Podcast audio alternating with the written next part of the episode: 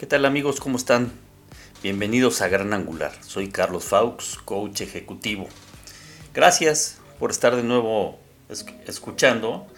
Y bueno, quisiera yo iniciar por darle las gracias tanto a Pedro Huerta, que el, pasado miércoles nos hizo favor de compartirnos su experiencia personal.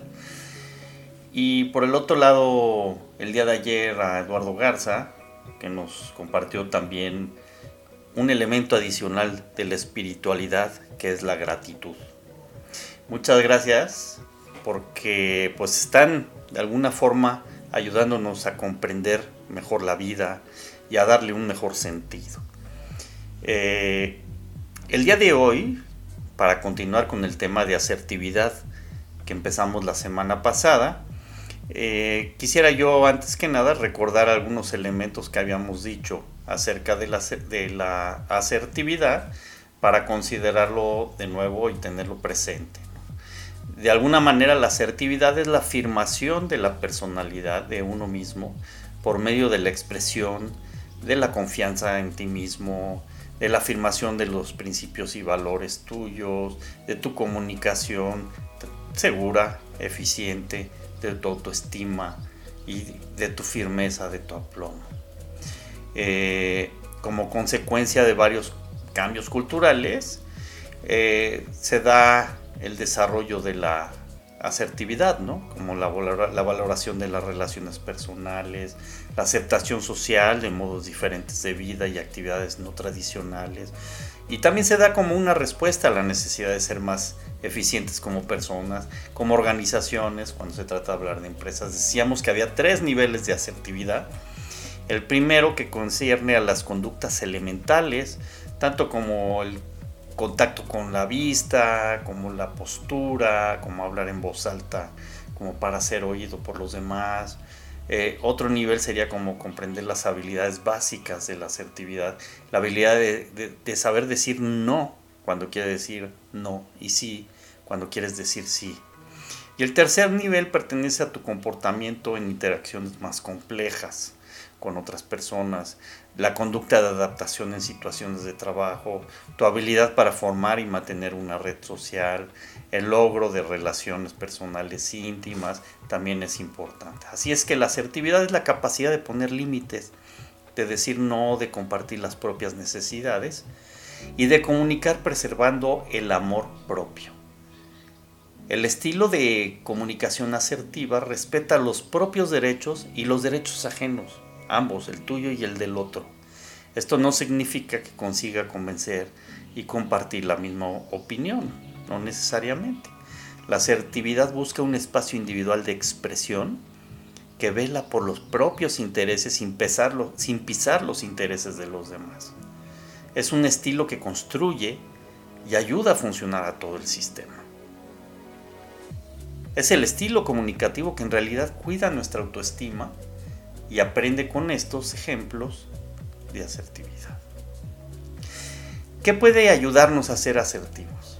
Bueno, aquí hay cinco eh, técnicas efectivas para comunicar de forma asertiva que les quiero presentar y que me parece que, vale la pena. Eh, podemos recordar cinco aspectos básicos que si los tenemos presentes se convierten en cinco técnicas altamente efectivas. La primera, los límites tienen que llegar. Cuando hay síntomas como ansiedad y el malestar, nos avisan de esta necesidad. Cuando ya nos sentimos como ansiosos o enojados cuando estamos con otra persona comunicando, son síntomas de que tiene que haber un límite. La siguiente es posicionarnos y mostrarnos más contundentes. Es distinto a ser agresivos, ¿eh? tenemos que considerar eso. No se trata de ser agresivos. Se trata de posicionarnos y, mostrarnos contundentes. No tenemos que sentirnos mal por decir un no y poner un límite. Las siguientes son nuestros derechos. Si los recordamos será más fácil decir un no. Y los derechos los tienen quienes están comunicando como nosotros que podemos estar escuchando. En toda comunicación la responsabilidad es compartida. Siempre hay un lado y hay otro. Entonces los dos somos responsables de esa comunicación, por lo tanto somos responsables de, de lo que digamos. No tenemos que coger toda la responsabilidad, como a veces hacemos, dar explicaciones, justificarnos, intentar que el otro nos entienda, procurar siempre quedar bien eh, si nos atacan, etc. No, no, no, no. Las intervenciones que pongan la responsabilidad en el otro es muy liberador y constructivo. Entonces es muy importante, no tienes que dar explicaciones y argumentaciones. Hay que ser claros, pero hay que ser responsables. Y hay que ser cuidadosos de las formas. Eh, les voy a poner 10 ejemplos de asertividad. Por ejemplo, la asertividad positiva se trata de hacer un reconocimiento. Con ello nos referimos a expresar con frases adecuadas y en el momento preciso algo positivo de la otra persona.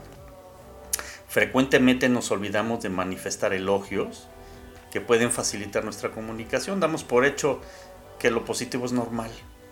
Y eso, eso es muy importante porque cuando elogias al otro, cuando le vas a decir algo, ayuda mucho que el otro se abra de una manera tranquila y una manera conveniente. Un ejemplo.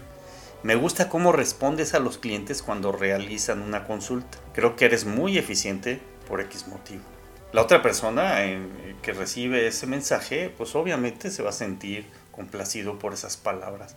Y lo hacemos muy poco y eso facilita la comunicación, facilita la disposición del otro. Otra es una respuesta asertiva elemental. Responde a la expresión simple de los propios intereses y derechos. Nos resulta especialmente útil ante descalificaciones, interrupciones, desvalorizaciones, etc. Ejemplo, disculpa, me gustaría poder hablar y no me dejas. No grites, yo no lo estoy haciendo. Esa forma podemos nosotros hacer un cambio que permita que la otra persona frene en su comunicación que puede estar lastimándonos. Otra es comprendo, más aparte manifestando nuestra propia necesidad. Para ello, primero realizamos un reconocimiento hacia la otra persona y posteriormente planteamos nuestros derechos e intereses. Por ejemplo, un esquema útil. Entiendo que tú hagas. Otra es, entiendo tu posición, entiendo tu situación, pero yo... El pero yo hace el cambio significativo después de que tú le diste el mensaje a la otra persona de que lo comprendes en relación a lo que está haciendo o a lo que está diciendo o a la situación en la que se encuentra. Entonces al, decir primero ese entendimiento, esa comprensión, hace que la otra persona ceda. La otra es yo me siento, el decir yo me siento y el manifiesto de mi propia necesidad. En este caso, uno de los pilares fundamentales de la respuesta asertiva es la expresión de nuestros sentimientos. Un esquema útil es cuando tú haces, entonces yo me siento, por eso me comporto, preferiría. Son elementos que ayudan mucho. Yo me siento X cuando tú haces Y. Entonces empiezas a tener una relación desde una perspectiva fundamental en la respuesta asertiva, que es expresar nuestros sentimientos. Cuando digo yo me siento, estoy expresando los sentimientos. Y por último, la que voy a leer hoy, hay muchos ejemplos más, se trata de hacer ver a la otra persona cómo se está comportando y mostrarle que podría comportarse asertivamente. Ejemplo, cuando más te enfadas, más gritas y paralelamente no me escuchas y más me cuesta expresarme. ¿Por qué no paras un momento y primero escuchas lo que quiero decirte? Eso ayuda mucho a detener a la otra persona, hacer que reflexione y eso genera un cambio de posibilidades en nuestra comunicación y obviamente en nuestra relación.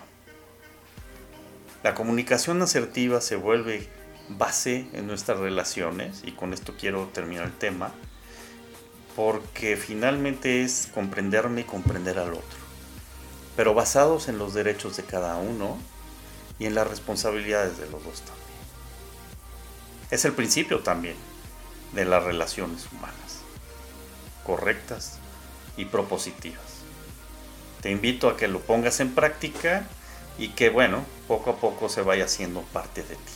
Espero que los ejercicios de control emocional que se han venido dando a lo largo de estas cápsulas para el manejo de las emociones, más esto, más eh, algo de autoconocimiento, así tratamos de dejarte ejercicios para que puedas ir trabajando. Ahora tienes lo de espiritualidad también, hay que ser agradecidos.